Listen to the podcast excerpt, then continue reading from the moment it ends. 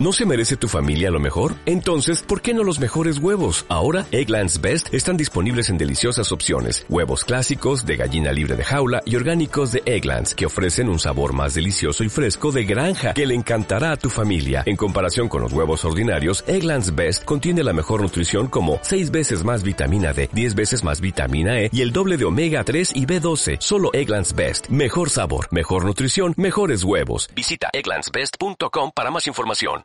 La Contraloría Departamental del Tolima es un órgano de control creado por la Constitución Política de 1991 para el servicio de la comunidad. Como parte de los mecanismos de participación ciudadana, presentamos nuestro programa institucional Bajo la Lupa. 60 minutos para formar comunidades en el ejercicio del control social fiscal. Bienvenidos. Un saludo muy especial a todos nuestros oyentes, las personas que a esta hora sintonizan esta valiosa emisora, por la cual les llega el programa institucional de la Contraloría Departamental del Tolima Bajo la Lupa, estrategia del doctor Diego Andrés García Murillo y que hace parte de esas actividades de promoción, divulgación, pero también de fortalecimiento a cada uno de nuestros veedores, ciudadanos en general, presidentes de junta, concejales y todo aquel que esté interesado en ese control social fiscal tan importante. Sin duda alguna, hoy estamos avanzando en cada uno de esos temas y hemos hablado durante esos últimos programas de la importancia de los mecanismos de participación ciudadana como un proceso formativo radial, pero también vamos el día de hoy a hablar acerca de qué es la acción de tutela pero para tener un recorderis, un panorama sobre lo que hemos hecho, vamos a recordarles a todos ustedes qué es el derecho de petición. A esta hora saludamos a la abogada Luisa Cubillos, ella es de la Dirección Técnica de Participación Ciudadana. Luisa, bienvenida, buenos días y cuéntenos qué es el derecho de petición. Muchas gracias Liliana y un saludo para todas las personas que nos escuchan a través de este medio. Bueno, recordemos que el derecho de petición se encuentra consagrado en la ley 1755 del 2015, por medio de la cual se modifica la ley 1437 de 2011, donde se encuentra consagrado el derecho de petición. Recordemos que el derecho de petición, pues como su palabra lo dice, es el derecho que tiene toda persona a presentar peticiones respetuosas ante las autoridades, bien sean públicas o privadas, por motivos de interés general o particular y el derecho que tienen de igual manera a que estas entidades le den una resolución pronta y efectiva a lo que allí se solicite. Recordemos que a través del derecho de petición podemos solicitar el reconocimiento de un derecho, eh, la intervención de una entidad o un funcionario, requerir información, hacer una consulta y que de igual manera se encuentra consagrado en el artículo 23 de la Constitución Política como un derecho fundamental. Luisa, importante sin duda alguna hacer algunas precisiones frente a lo que es este derecho de petición, pero también resaltar a nuestros oyentes varios asuntos. El primero de ellos es que no existe una formalidad directa en el cual usted tenga que ceñirse para presentar esa solicitud de información. Lo segundo, que usted lo puede realizar a través de la entidad a la cual usted requiera de manera verbal y en caso de usted necesitar algún tipo de intérprete, pues también lo debe suministrar esta entidad. Es gratuito. ¿Qué otra precisión podemos tener en torno a este importante y valioso derecho de petición?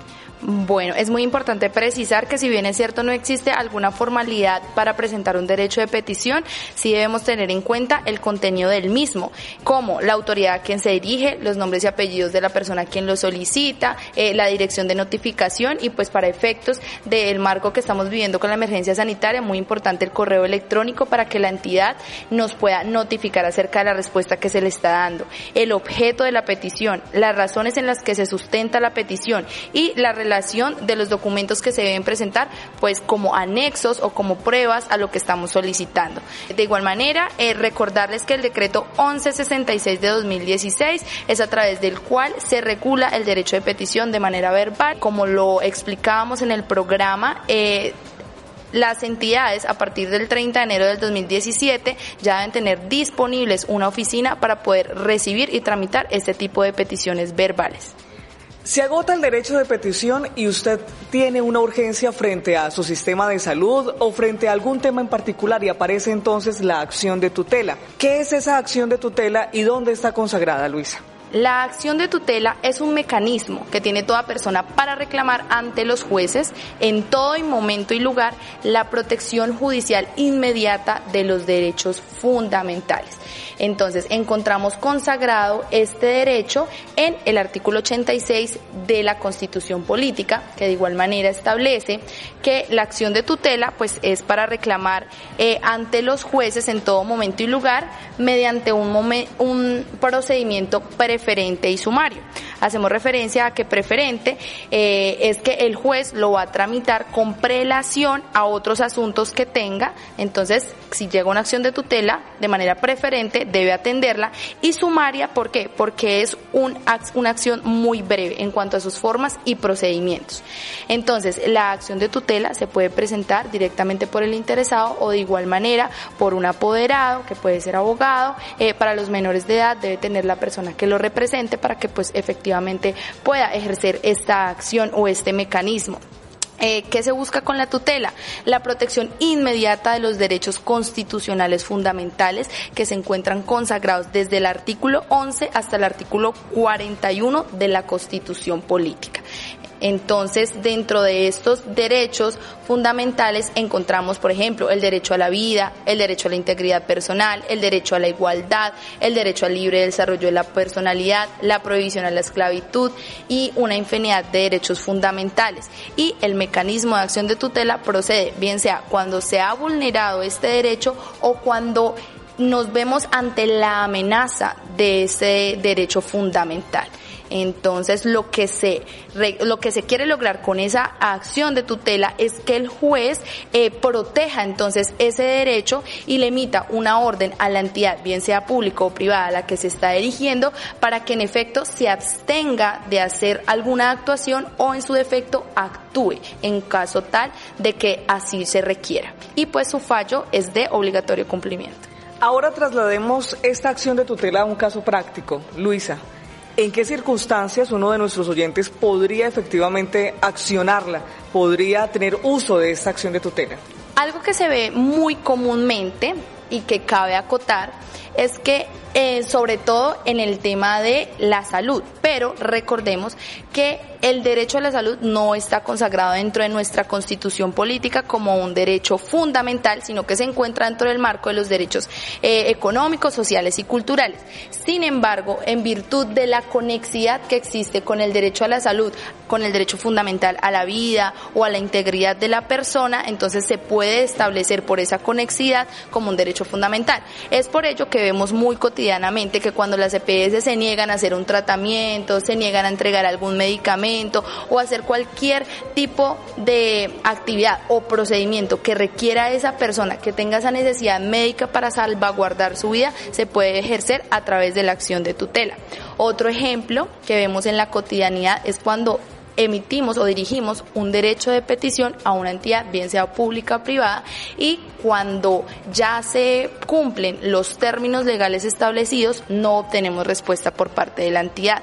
Entonces, como se encuentra consagrado el derecho de petición dentro del artículo 23 de la Constitución Política, es decir, como un derecho fundamental, procedemos a accionar a través de la tutela para que el juez ordene a la entidad que nos dé respuesta frente a los requerimientos que nosotros estamos haciéndole a través del derecho de petición a la entidad, bien sea privada o bien sea pública, para que nos conteste. Recordemos un poco de los tiempos frente a la acción de tutela. Si utilizamos la acción de tutela, por ejemplo, el día de hoy, ¿cuánto tiempo tiene ese juez para poder entregarnos una información y cuánto tiempo tendría la entidad para entregarla? Claro que sí. Bueno, antes de dar respuesta a esto, es muy importante dejar eh, de conocimiento de nuestros oyentes que el marco legal de la acción de tutela, eh, además del artículo 86 de la Constitución Política, es el decreto ley 2591 de 1991 por el cual se reglamenta la acción de tutela. Asimismo, tenemos el decreto 306 de 1992 por el cual se reglamenta el decreto ley 2591 de 1991 y el decreto 1386 1382 perdón, del 2000, por medio del cual se establecen las reglas para el reparto de la acción de tutela. Efectivamente, cuando se interpone una tutela, el juez que aboca conocimiento una vez, bueno, hay dos formas. Hay ciertos despachos judiciales que una vez se aboca conocimiento, inmediatamente empiezan a correr los términos de 10 días hábiles para dar respuesta a los mismos. Y hay otros despachos que una vez emiten auto que aboca conocimiento, es decir, si abocan conocimiento el día de hoy, esos 10 días empiezan a correr a partir del día siguiente, es decir, a partir del día de mañana, 14 de agosto, empezarán a correr los términos de los 10 días hábiles siguientes para dar respuesta a la acción de tutela. Luisa, ¿cuándo no procede una acción de tutela? La acción de tutela procede contra toda acción o toda omisión de las autoridades públicas que hayan violado, violen o amenacen eh, cualquiera de los derechos fundamentales consagrados en la Constitución política. Y no procede la acción de tutela eh, bueno, esto se encuentra enmarcado en el artículo sexto del decreto 2591 de 1991. En primer lugar, no procede cuando existen otros recursos o medios de defensa judiciales, salvo que aquella se utilice como mecanismo transitorio para eh, evitar un perjuicio irremediable no procede cuando para proteger el derecho se pueda invocar el recurso del habeas corpus, que el recurso del habeas corpus es cuando solicitamos que una persona está privada de su libertad y pues no se tienen, eh, digámoslo así, las herramientas para seguirla privando por X o Y motivo, por varios ah, mecanismos, entonces se instaura este mecanismo del habeas corpus. Cuando se pretenda proteger derechos colectivos tales como la paz, la moralidad, la ética, en estos casos no procede la acción de tutela cuando sea evidente que la violación del derecho originó un daño consumado, es decir, el daño ya está realizado y como efectivamente lo decía en anterioridad, pues la acción de tutela es para proteger los derechos fundamentales. Es así que si el daño ya se causó, el daño ya está ocasionado, pues no hay lugar de estar a una acción de tutela, salvo que este daño se perpetúe en el tiempo, es decir, sea de manera continua y permanente y cuando se trate de actos de carácter general, impersonal y abstracto. En estos casos no procede la tutela. ¿Es necesario de un abogado para poder utilizar esta acción de tutela, Luisa? No, no es necesario de un abogado, la persona lo puede instaurar, pero pues es recomendable que antes de instaurarse la tutela la persona sí se asesore, eh, en virtud de que cuando se presenta la tutela se debe fundamentar cuál es el derecho que se está vulnerando, cuál es el derecho fundamental y esa conexidad entre esa acción o esa omisión que está llevando a cabo la entidad o la empresa, porque puede ser privada, y que efectivamente me está vulnerando a mí ese derecho. ¿Para qué? Para que con base en ello el juez tenga todo el sustento y asimismo entonces me pueda acceder a lo que yo estoy tutelando o en su defecto pues me pueda denegar lo que estoy pidiendo en la acción de tutela. Entonces, si es cierto, lo puede impetrar cualquier ciudadano, pues es recomendable que si no se tiene el conocimiento y de pronto la certeza y no se sabe con seguridad qué derecho fundamental es el que me están vulnerando o el que yo considero que me están vulnerando, eh, de pronto cuando no me están entregando un medicamento o cuando se está llevando cualquier actuación, eh, que la persona se asesore para que pues efectivamente se pueda interponer ante el juez esta tutela y pues podamos tener unos resultados positivos y favorables. ¿Qué formalidad debe de tener esta acción de tutela? Bueno, eh, como formalidades no están impetradas las formalidades, no se establece de pronto tampoco un formalismo o, unos formatos para la acción de tutela, pero sí debe tener unos contenidos mínimos esta solicitud, los cuales se encuentran establecidos en el artículo 14 del decreto 2591 de 1991. Y dentro de ellos tenemos la identificación del solicitante, indicando pues el lugar de residencia, identificar la parte contra quien se pretende tutelar los derechos eh, vulnerados, es decir, una autoridad pública o en su defecto el particular, una relación detallada y clara de los hechos que describa la acción o la omisión de la autoridad pública o privada con los cuales se afecta o vulnera ese derecho fundamental. Una exposición y una argumentación del derecho que se considere que se ha afectado o vulnerado o en su defecto se encuentre amenazado y una manifestación bajo la gravedad de juramento que no ha que no se ha presentado tutela sobre los mismos hechos. Es muy importante resaltar este último punto en virtud de que la tutela procede una única vez. Es decir, no quiere decir que porque el juez de pronto que tuvo conocimiento me rechazó la tutela, yo pueda nuevamente bajo los mismos hechos y bajo los mismos argumentos volver nuevamente a presentar una acción de tutela. Por ende, es muy importante establecer el juramento de que no se ha efectuado una acción de tutela anterior que aboque el mismo conocimiento de los hechos o de los eh, derechos fundamentales vulnerados.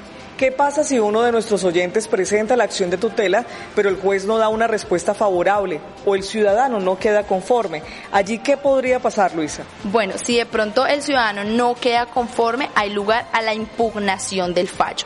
Entonces, tres días siguientes a la notificación del fallo de tutela, la persona tiene para impugnar nuevamente este fallo porque de pronto pues no se está de acuerdo o la respuesta no surte de pronto todos los efectos que la persona quería. ¿Y de allí qué sucede con esta acción de tutela? ¿Va a otro juez o cuál podría ser esa dinámica que se da?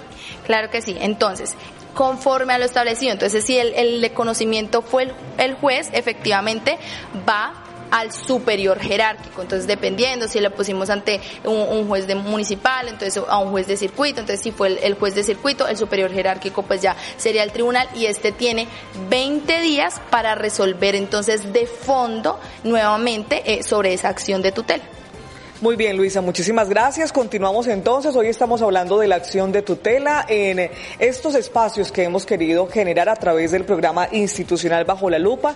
Ya tuvimos la primera oportunidad de hablar de lo que es el derecho de petición y cómo se consagra también, cómo está desplegado en cada una de las normatividades de nuestro país. Recuerda que si usted quiere escuchar este o los otros programas, puede ingresar a nuestro canal de audio, donde lo encuentra en www.contraloriatolima.gov.co en la parte inferior, allí están todos los detalles frente a los diferentes temas que hemos tratado a partir del doctor Diego Andrés García Murillo y nuestra estrategia de comunicaciones. Luisa, hay algo muy importante, ¿la acción de tutela tiene algún valor o cómo se podría materializar ese tipo de recursos que se utilizan? Bueno, para acceder a la justicia se hace de manera gratuita. Ya diferente es que pues eh, la persona utilice de pronto la asesoría de un abogado o en su efecto de... Hay muchas personas que normalmente eh, tienen conocimientos básicos sobre cómo se impetra la acción de tutela y pues cobran por estos servicios, pero para acceder a la justicia es completamente gratuito. ¿Cuál sería la invitación que le hacemos a las personas para que tengan en cuenta la acción de tutela también como una medida de mecanismo de participación ciudadana? Bueno, pues es muy importante que las personas en primer lugar tengan conocimiento de que cuando se les está vulnerando un derecho no se deben quedar callados, pueden utilizar este mecanismo, pueden solicitarle al juez que se le haga el reconocimiento a ese derecho o que la entidad cese o en su defecto actúe para poder salvaguardar ese derecho fundamental. De igual manera es muy importante tener en cuenta para los ciudadanos que también eh, el defensor del pueblo y el personero municipal se puede acceder ante las defensorías o personerías y estas personas pueden impetrar esas acciones por parte de los ciudadanos. De igual manera, eh, pues es también eh, muy importante establecer que estos fallos de tutela, cuando eh, tutelan el derecho de la persona, es de obligatorio cumplimiento y es de cumplimiento inmediato. Así que cuando se emiten estos fallos, por lo general a la entidad, bien sea pública o privada, se le da un término que no puede superar las 48 horas para cumplir con lo que les está ordenando el juez. Entonces es muy importante que cuando la entidad dentro de esas 48 horas no me da a mí el cumplimiento ni me da a mí la protección de mi derecho fundamental, yo tengo la herramienta de establecer nuevamente ante el juez que emitió el fallo un incidente de desacato informándole al juez que siendo emitido el fallo aún no se me ha no se han perpetrado las acciones para poderme salvaguardar el derecho fundamental.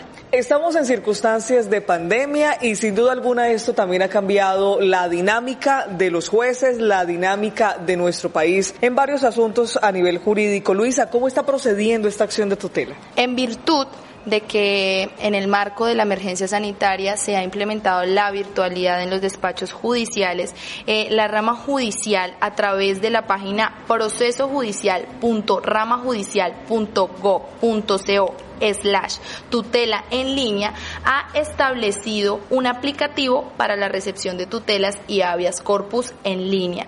Entonces la persona debe ingresar a este aplicativo y allí paso a paso eh, debe llenar los campos requeridos y aunado a ello adjuntar pues en PDF la acción de tutela. Una vez eh, se efectúe este procedimiento, el aplicativo arroja un código eh, que correspondería al radicado de la tutela. Una vez eh, se haga el respectivo reparto, entonces la el juzgado que aboca conocimiento procederá a comunicarse con la persona a través de correo electrónico y es así que se notificarán los fallos. Por esto es muy importante que la persona que instaure a través de este aplicativo deje constancia de cuál es el correo electrónico a través del cual se le puede hacer las notificaciones, bien sea del fallo, o en su defecto que la tutela eh, se encuentra incompleta, entonces pues para que complemente su contenido o para efectos de impugnación o para todo el procedimiento que se lleve a cabo en el marco de la acción de tutela y que éste pueda ser notificado por el despacho judicial que haya abocado conocimiento de la misma. Luisa, importante destacarles a esta hora a nuestros oyentes, una acción de tutela eh, puede ser utilizada por un grupo de habitantes, de ciudadanos, ¿procede de esa manera? Pues como lo dije anteriormente, conforme al decreto 2591 eh, de 1991, cuando es para establecer de carácter general, o sea, digamos, derechos de carácter general como la paz, como la ética, como la moral. Entonces, no es procedente la acción de tutela en estos casos. Eh, diferente es que la persona utilice este mecanismo de la acción de tutela y una vez salvaguardados sus derechos, puede entonces esta acción de tutela tomarse como referente para poder salvaguardar los derechos de un grupo de personas que se encuentren en la misma situación. Luisa, muchísimas gracias por haber participado de este programa institucional Bajo la Lupa. Muchas gracias a ti por la invitación.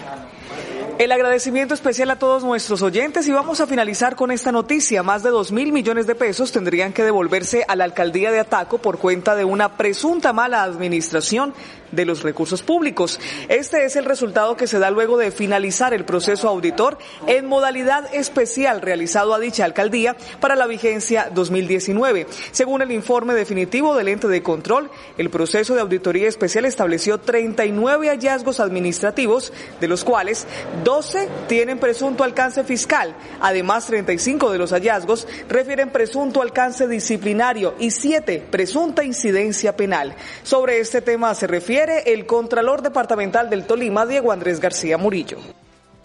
Hubo múltiples hallazgos que se presentaron por parte del grupo auditor, entre esos lo que tiene que ver el contrato de compraventa número 307 por un valor de 59.982.000, cuyo objeto era la dotación y fortalecimiento de materiales pedagógicos especializados, textos escolares para llevar a las instituciones educativas del municipio de Ataco. Se determinó ahí que pues el grupo auditor verificó la entrada al almacén de estos elementos adquiridos, esta mm, dotación de, de materiales pedagógicos, pero que a la fecha no han sido entregados por parte de la alcaldía municipal a el sujeto receptor que eran instituciones educativas lo que lleva a que pueda haber una presunción de conductas disciplinarias, penales y por ende fiscales. Asimismo, hay otro hallazgo que es el hallazgo 035, donde tenía como alcance, mm, o tiene como alcance también materia disciplinaria, penal y fiscal, pues sobre todo y también administrativa, porque pues hubo una falta de planeación en la forma de ejecución del contrato, el cual ya se encuentra vencido por parte de la Contraloría y pues no se verificó el cumplimiento del mismo,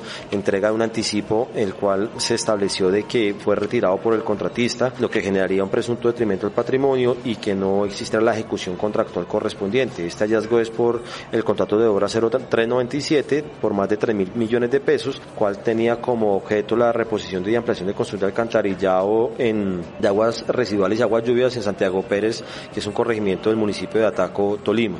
Lo que genera es que mm, al, encontrarse un, la entrega de un anticipo y pues además de eso que no se encontraban parados para el correcto y buen manejo de la inversión del anticipo bajo una póliza o algún amparo eh, con el fin de poder darle cobertura a esos recursos entregados, pues hoy en día el contrato se encuentra eh, culminado y terminado sin ejecución contractual y pues los mil mm, más de 1.500 millones entregados en anticipo no fueron ejecutados y por ende se desconoce la inversión de los mismos. Palabras del Contralor Departamental, el doctor Diego Andrés García Murillo. No olvide visitar www.contraloríatolima.gov.co y si usted quiere denunciar, hágalo a través del siguiente correo electrónico secretaría.general arroba contraloriatolima.gov.co y comuníquese por supuesto con nuestra entidad de manera directa al 317-884-4121. Soy Liliana Acosta Puentes y esto fue nuestro programa institucional Bajo la Lupa. Diego Andrés García Murillo, Contralor Departamental del Tolima y demás equipo de trabajo, los invita a conocer más de las actividades de nuestra entidad en redes sociales o en